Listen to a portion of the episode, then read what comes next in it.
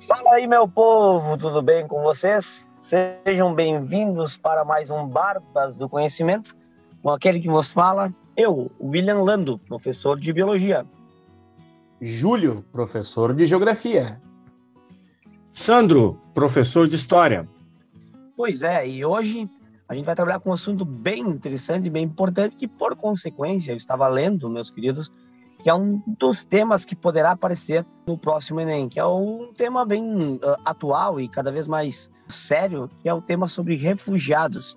Mas eu, como sou da biologia, né, uh, eu não tenho tanto conhecimento do que seriam ou do que são essas pessoas, enfim, né, uh, do, o termo refugiado, como a gente poderia embasar ele aqui no nosso início desse podcast.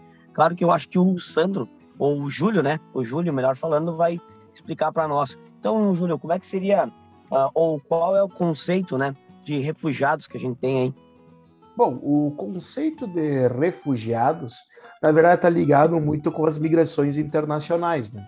Por causa que hoje no mundo, se tu pegar, existem grandes migrações. Estima-se que por ano mais de 200 milhões de pessoas migrem de um país para o outro. Mas a questão do refugiado em si é por causa de que tipo de migração é essa? Pois é uma migração forçada. As pessoas elas são obrigadas a sair do seu território por questões políticas, por questões de guerras, perseguições ideológicas. Então, por esse motivo, elas são obrigadas a sair do seu país de origem, perder seu território e tentar buscar em outro lugar do mundo um lugar para morar. Então, por isso que hoje a questão dos refugiados além do processo que eles saem ilegalmente do seu país por causa que são perseguidos, eles têm que também pedir o que? Refúgio no país onde eles estão chegando. E se nós pegarmos aqui no Brasil, em 2020, estima-se que houve o pedido de mais de 60 mil pessoas pediram refúgio no Brasil e 26 mil foram aceitas. Então essa questão ela é muito ampla. Se tu pegar ao longo de toda a nossa história do planeta Terra, teve muitos conflitos, muitas guerras, muitas perseguições que obrigaram grandes deslocamentos populacionais em todos os continentes. Hoje em dia, se nós pensarmos um pouco, no continente africano, no continente asiático, mais específico, tu pega no Oriente Médio, essa questão de perseguição política, perseguição ideológica e até perseguição étnica obriga as pessoas a saírem. Eu tenho um exemplo disso, que eu dou aula numa instituição, onde que eu tenho alunos que são da Turquia. Eles vieram aqui para o Brasil por causa que eles vieram buscar refúgio por causa de todos os incidentes políticos que estão acontecendo lá. Então, tu pega, isso não é uma coisa que está distante de nós, é uma coisa que está presente na nossa sociedade brasileira. E nós não podemos confundir, confundir né, esse conceito de refugiados com os imigrantes que só vão de um país para o outro em busca de melhores condições de vida. Existem vários fatores em análise e tanto é que o conceito de refugiado, que nós vamos falando mais ao longo do podcast, ele também está sofrendo algumas alterações para incluir outras situações, além de única e exclusivamente questões conflituosas. Mas, para dar exemplos aqui desse tipo de refugiados, eu posso falar aqui com o meu colega Sandro, que ele sabe de vários exemplos de pessoas que migraram ao longo da história por causa de perseguições. Sim, Júlio, as migrações, né, muito bem colocaste, elas são diferentes da, do, do processo de, uh, do, do imigrante mais comum, aquele que a gente vê normalmente nas notícias, nos jornais, ou mesmo na história das populações, uh, do refugiado. Né? Normalmente, uh, eu me lembro que antigamente sempre a palavra refugiado estava ligado também ao, ao termo guerra. Então, refugiados de guerra era quase como um conceito unificado. Hoje a gente utiliza o termo refugiado para outros tipos de, de conflitos que não necessariamente a guerra, mas como o Júlio bem falou, né, é, são aqueles migrantes que se obrigam a sair do território. Claro que o conceito ele pode ser alargado, as fronteiras entre né, o imigrante e o refugiado podem uh, começar a ser empurradas de alguma forma, pressionadas pela modernidade, e isso a gente pode falar mais para o final do podcast com outros novos tipos de, de refugiados. Mas pensando em, em uh, exemplos históricos, em todas, todas as sociedades a gente acabou tendo, né, de alguma forma, refugiados. A gente poderia pegar lá né, no, no, na antiguidade, né, Jesus Cristo, né, que faz parte da nossa cultura cristã ocidental, foi um refugiado. Né? Então, uh, ele e sua família tiveram que fugir para não serem mortos lá na região em que eles viviam no Oriente Médio. E é claro que em outros momentos da história isso ficou cada vez mais evidente conforme né, as informações iam chegando com mais facilidade. Né? Na modernidade a gente tem muito mais capacidade, condições de saber. Então, na Segunda Guerra Mundial, que é muito famoso esse, esse, esse conflito, esse evento, né? Todo mundo já ouviu falar da Segunda Guerra Mundial, já viu filme, sabe de alguma coisa sobre a Segunda Guerra Mundial. Muitas pessoas tiveram que fugir do seu território, mesmo sem aparentemente não ter nada a ver com a guerra. Quando a gente pensa na guerra, a gente pensa naquela coisa meio videogame, né? Soldados, né? Um contra o outro e conquistando objetivos e tropa para cá e tropa para lá. E mesmo quando a gente vê filmes, a gente vê o personagem principal que pode ser um soldado ou pode ser até um civil, mas ainda assim uma história pessoal focada dentro de um filme. E muitas vezes isso não aparece. aliás, esses filmes, esses uh, jogos ou qualquer livro, seja lá o que for, uh, tem muita coisa escondida por trás da guerra. Uma guerra ela nunca é legal, mesmo para a pessoa que não está envolvida na guerra. As tropas vão passar por, por dentro da sua casa, as tropas vão passar por dentro da sua colheita. E mesmo você não tendo lado como se fosse possível não ter lado em uma guerra, mas mesmo você, daqui a pouco, ah, não, não gostando de política, não gosta de guerra, não gosta dessas pessoas, quer só viver a minha vida, não vai viver. A sua colheita vai ser destruída, as suas filhas serão estupradas, a sua casa será saqueada. Isso é uma guerra. E as pessoas fogem né? Por mais que elas não tenham nada a ver, não vou tocar, vou continuar tocando a minha vida, não vai continuar, né? E é claro que as pessoas, quanto mais problemas econômicos elas tiverem, quanto mais fragilizadas elas estiverem na situação em que elas vivem, mais chance eh, delas sofrerem problemas com essa guerra. Então as pessoas fogem. Então, ao fugir, elas são consideradas refugiadas. Você tem que sair da sua casa e para um país que muitas vezes você não fala nem a língua, e ali você precisa né, eh, sobreviver. O país pode lhe dar asilo, ou pode não dar, ou pode dar, mas não faz muita força para que você fique, o que é quase a mesma coisa que não dá. Então, uh, são N situações uh, de refugiados de guerra que acabam tendo um problema que é muito grande, mas que, mesmo né, sendo muito grande, eles preferem isso como lá o, o aluno do Júlio, ele tem dificuldade de entender o português. É, felizmente ele consegue, parece que pelo Google Tradutor, tem uma condição Sim. econômica que é possível fazer isso, mas e as pessoas que não têm essa condição? E para as pessoas que vão para locais onde não são bem recebidas, que não têm emprego, sofrem muitas vezes o racismo, o preconceito né, racial nos países que chegam, e isso acaba gerando também nesses refugiados uma situação também de exclusão do país que os acolhe. Mas ainda assim é melhor do que de lá onde eles vieram, né, Júlio? Sim, um bom exemplo disso é o que está acontecendo na Síria, né? Que foi um conflito Exato. atual recentemente, onde que tu pega um conflito que tem lados, que um é um lado apoiado pela Rússia, outro um lado do conflito é apoiado pelos Estados Unidos, a expansão do Estado Islâmico, e o grande contingente populacional das pessoas que literalmente não se importam com essa questão, queriam viver sua vida normalmente, por assim dizer, pegam e são obrigados a sair e estão indo principalmente para a Europa, onde que na Europa ocidental tem uma melhor qualidade de vida do que teriam lá.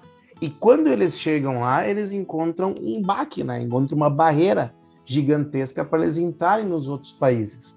Pois muitas vezes esses refugiados, eles não são bem vistos e a situação de xenofobia que tem na Europa é gigantesca. Tanto é que um pouco desse sentimento aí culminou até com o Brexit, com a saída do Reino Unido da União Europeia, porque o Reino Unido não queria receber refugiados, principalmente do Oriente Médio. E sem falar que eles começam a falar que eles têm medo que a Europa vire árabe. Começa um processo de arabização. Por causa do grande fluxo de imigrantes, de refugiados do Oriente Médio por causa do conflito, indo para a Europa, não permitindo entrar. Então esses refugiados, eles são muitas vezes ficam em campos esperando para ver se eles ganham a cidadania ou não, se eles ganham o status de refugiado, se é aceito o pedido deles. E quando eles entram, eles entram numa situação de subsistência. O que, que é isso? Eles vão ganhar um pequeno auxílio, trabalhos mal remunerados, não vão conseguir, vão conseguir o máximo sobreviver a um nequetão. Porque aquela ideia, ou aquele conceito que tu vai automaticamente sair do teu país e para outro, encontrar melhor condição de vida, não. E muitas vezes até muda o tipo de perseguição. Pega uma questão ideológica, vamos para uma perseguição étnica agora. Então tem vários casos de violência contra esses refugiados. Estou falando na Europa como um exemplo, mas isso acontece ao redor do mundo também, com o pessoal que chega. Eu tenho uma, me lembro que eu estudei isso daí quando eu estava falando sobre conflitos, né? Uh, no Sudão, antes dele se separar em Sudão e Sudão do Sul, que tinha uma Janjaweed, que era um grupo né, paramilitar, que ele perseguia etnias específicas, perseguia perseguiam as etnias negras, e os caras eram obrigados a fazer migrações em massa. Foram muitos para Chad. Só que não significa que os caras que foram para lá, eles foram aceitos pelo governo. O governo de Chad disse: Ó, oh, vocês estão vindo para cá, mas a gente não tem como ajudar vocês em nada. Então tu via campos, tem mais de 200, 300 mil refugiados vivendo numa situação, desculpa, não é vivendo, sobrevivendo numa situação extremamente precária. E não precisa, não precisa a gente ir muito longe para ver esse, essa perseguição né, étnica e tal. É só a gente observar aqui a própria cidade nossa, de Bento Gonçalves, né? Uh, a gente tem essa, isso aqui muito exposto com os haitianos. Até hoje a gente escuta aí pessoas falando que os haitianos vieram aqui para roubar nossos empregos, enfim, entre outras coisas.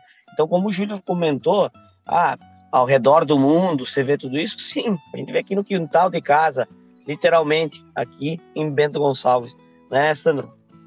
Exato. A gente poderia tratar os haitianos como imigrantes, sim, mas também como refugiados. Afinal de contas, a grande migração começa ali por conta do terremoto.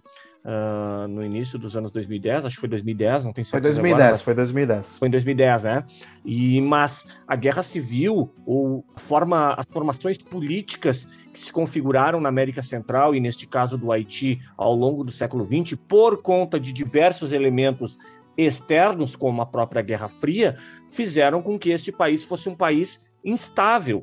Há pouco tempo, há meses atrás, agora mataram lá o, o governante Imagina, assassinaram um governante, é um país ainda em ebulição política. Então, o, as pessoas que vieram de lá, aqui para Serra Gaúcha, estão atrás de melhores condições de vida em Bento Gonçalves? Mais ou menos. Né? A gente tem aí pessoas que são haitianos que são uh, engenheiros, matemáticos, médicos, trabalhando em posto de gasolina, trabalhando no supermercado, falam três línguas e estão trabalhando. Não que esses empregos não sejam dignos, não é isso, mas são empregos que não condiz com a formação deles lá do seu país. Eles poderiam ser aqui matemáticos, historiadores, engenheiros e médicos, mas a própria burocratização, até de proteção uh, laboral que se tem aqui, faz com que eles não possam né, sobreviver uma, da forma como eles se prepararam lá no país de origem.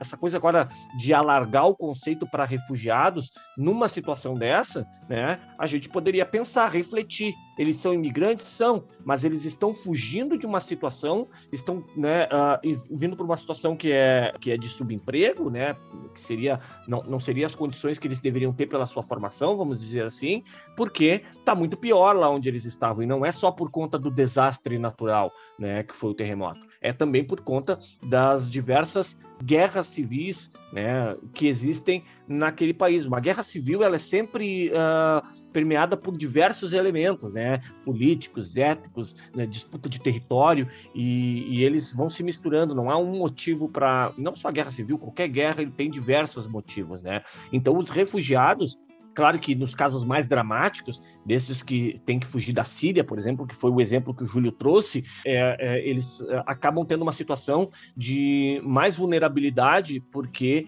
eles têm que sair e chegar num país muito desenvolvido. Aliás, a, Europa, os países europeus, são, foram desenvolvidos durante o século XIX na, no auge da segunda revolução industrial e do seu irmão, o imperialismo, explorando países como a Síria, explorando o Oriente Médio. O Oriente Médio e né, vários países da Ásia, vários países da África uh, são atrasados em termos capitalistas, né? O termo atrasado ele é um pouco uh, pode ser um pouco questionado, mas em termos capitalistas uh, atrasados em relação à Europa, muito porque sustentou a Europa durante a era do imperialismo. E agora essas pessoas que vivem nessas condições que são de atraso econômico de novo, de um ponto de vista capitalista, está querendo né, se inserir dentro do mercado de trabalho na Europa, né, que é um mercado melhor, que é um, onde não tem guerras, onde eles podem relativamente, né, teoricamente, estar seguros dentro de uma situação de normalidade de vida, e, e entretanto, uh, esse,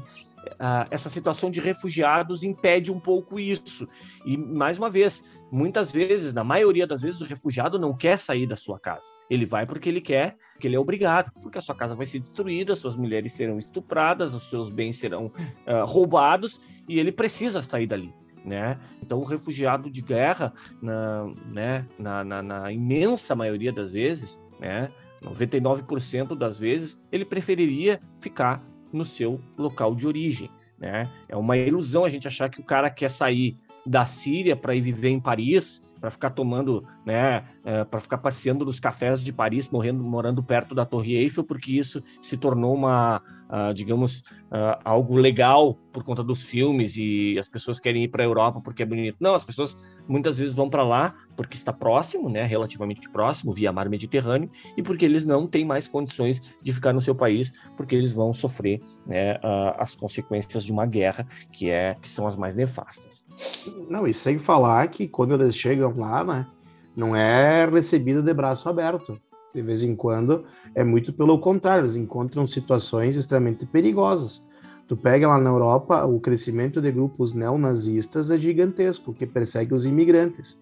E uma, né, que isso é usado também ao longo da história. Muitas vezes os problemas que existem em um país, é muito mais fácil tu culpar os imigrantes do que tu ver qual é a origem estrutural dos problemas.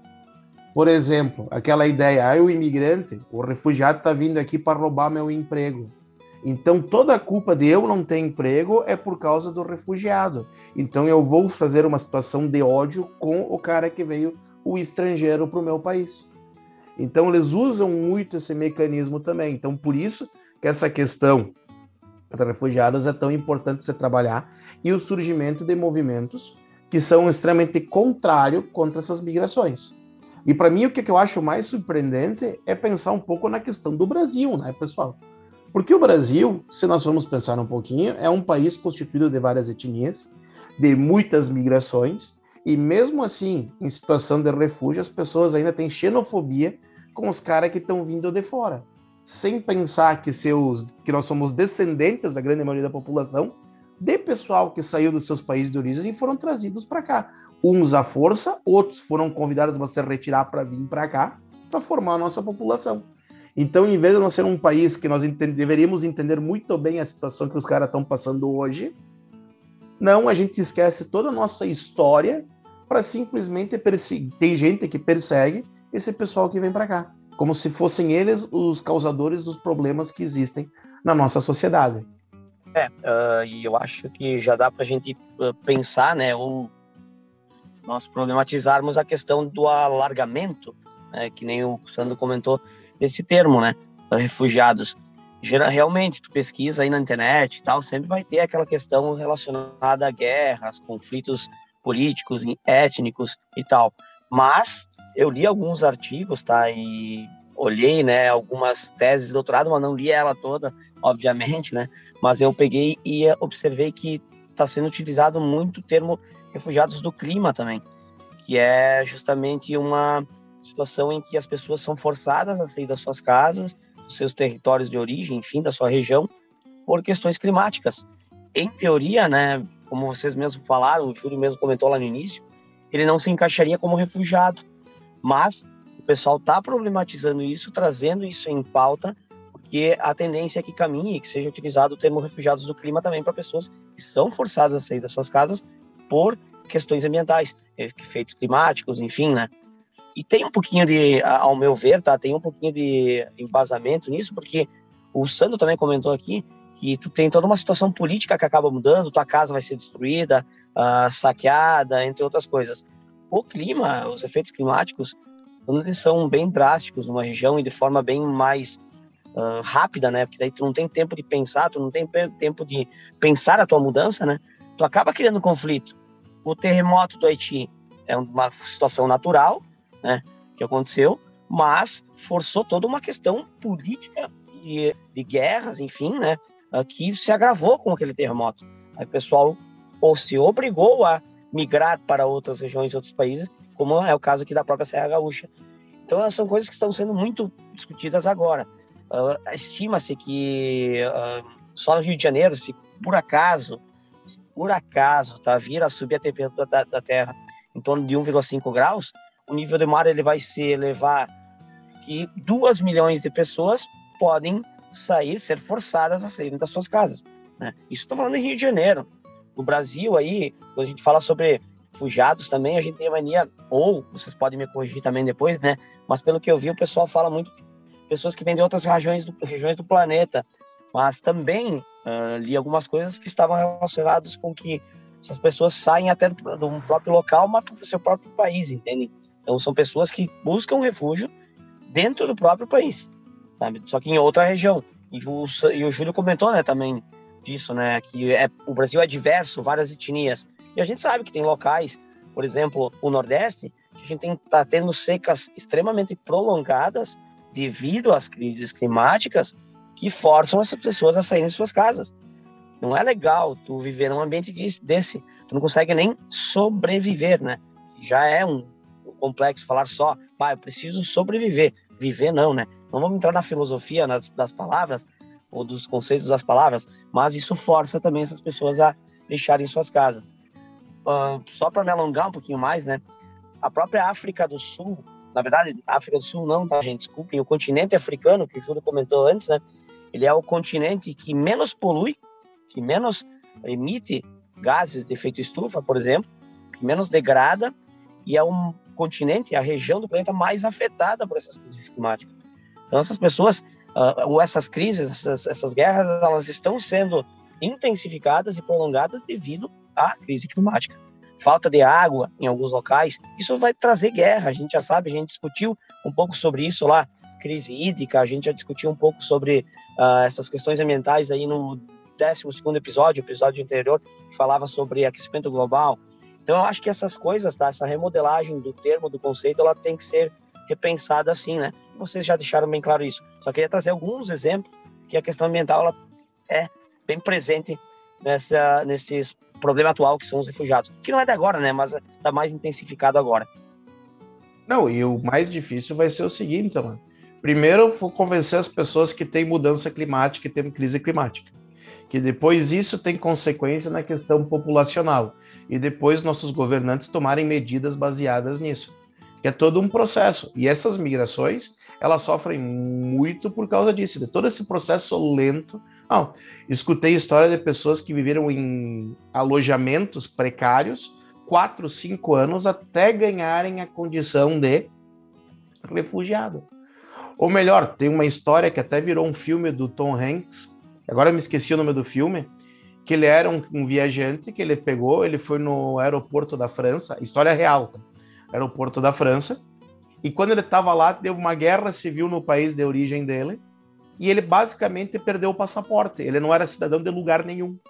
Então, se ele saísse do aeroporto, ele estava cometendo crime. Então, ele ficou vivendo uns dois, três anos no aeroporto até a situação dele estabilizar.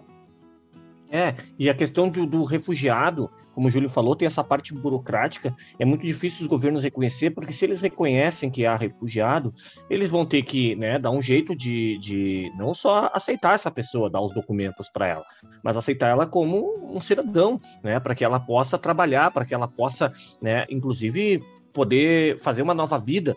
É, e às vezes o, o, entrave burocrático ele, ele é utilizado como uma forma de não aceitar a situação do refugiado. E isso nos casos onde o refugiado é claro, né? Um cara que sai, que um sírio que chega na Itália com, né, com as suas malas, com seus sete filhos, ele está fugindo da guerra da Síria. E esse cara tem dificuldades de conseguir um, uh, o status de refugiado. E os outros casos, que é, uh, por exemplo, como o William falou, de um refugiado climático. Você nunca vai conseguir. Com as, com as legislações, com as legislações que a gente tem, não vai conseguir. Não, não é refugiado, vai, vai se utilizar o, o, conceito aquele mais clássico que o Júlio falou no início do episódio, para dizer que o cara não é um refugiado, ele só está saindo de um lugar que é um pouquinho pior e indo para um lugar um pouquinho menor.